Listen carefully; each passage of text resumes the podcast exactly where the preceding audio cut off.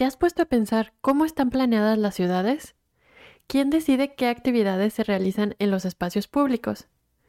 La realidad es que las ciudades están diseñadas con otras prioridades en mente, y hoy vamos a platicar sobre esto.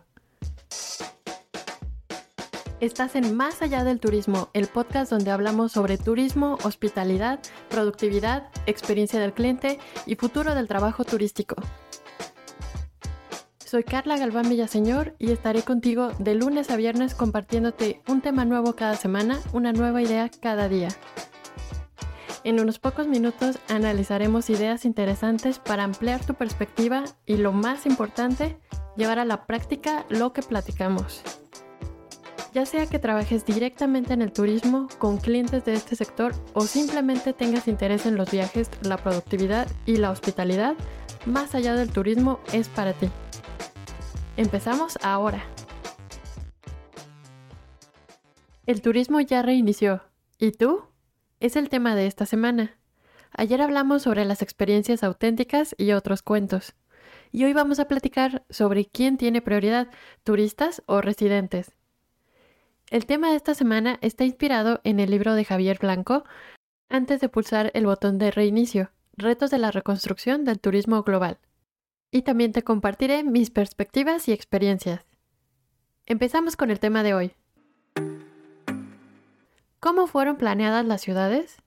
Creo que pocas veces nos ponemos a pensar en eso como habitantes de las ciudades, a menos que, claro, nuestra profesión lo requiera. Pues las ciudades, especialmente las más antiguas, se diseñaron con fines comerciales principalmente. Los habitantes entonces tuvieron que adaptarse a esta forma de vida, dejando de lado sus necesidades de ocio o recreación. Pasaron los años o siglos y ahora nos damos cuenta de que necesitamos más espacios de convivencia para pasar el tiempo libre en nuestras ciudades.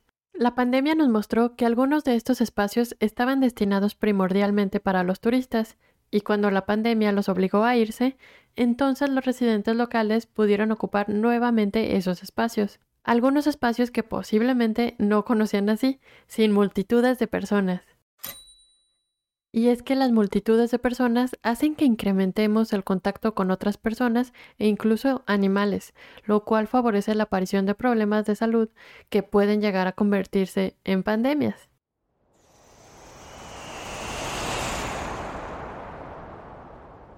aunque no es completamente malo tener multitudes, porque estos flujos de personas crean necesidades que pueden favorecer a los habitantes locales, como por ejemplo nuevas vialidades, infraestructura y en general una mejora en la accesibilidad de las ciudades. Seguro conoces varios ejemplos de ciudades que han cambiado sus vialidades para dar espacio a nuevos ambientes, ya sea parques, ríos o calles peatonales.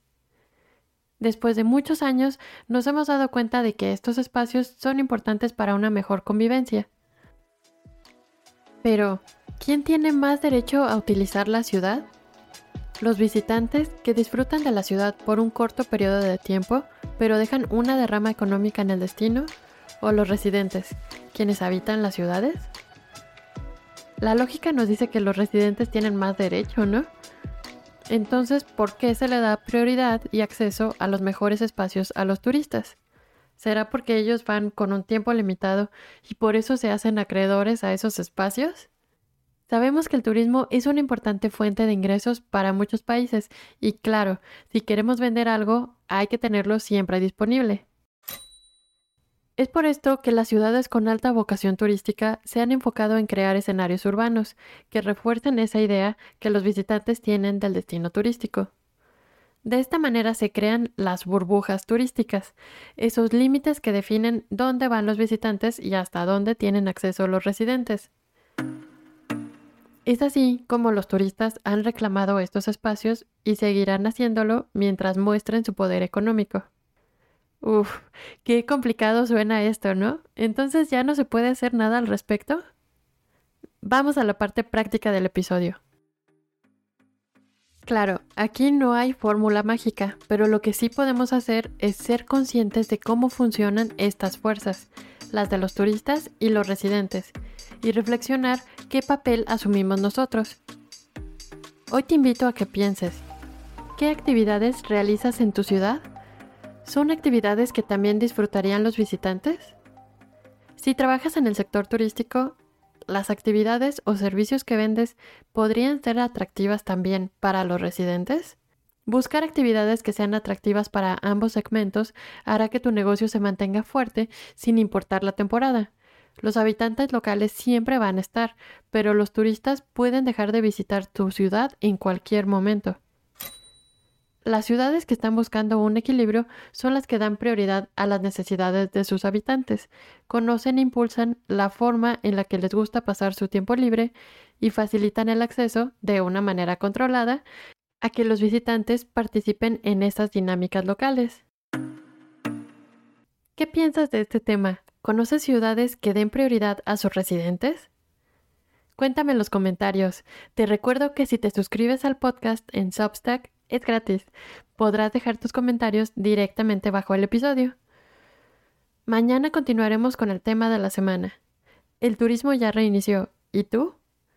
Te adelanto que la idea de mañana será, ¿debemos seguir midiendo el número de visitantes? Aquí te espero mañana. Es hora de ampliar nuestra visión del turismo, los viajes y la hospitalidad. Si algo nos enseñaron los últimos años es que el cambio es posible.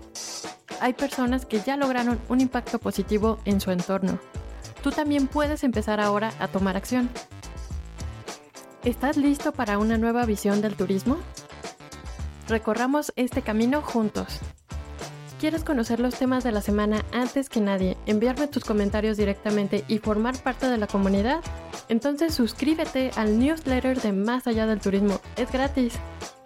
Me encanta saber cuáles temas te interesan y los que más te han gustado.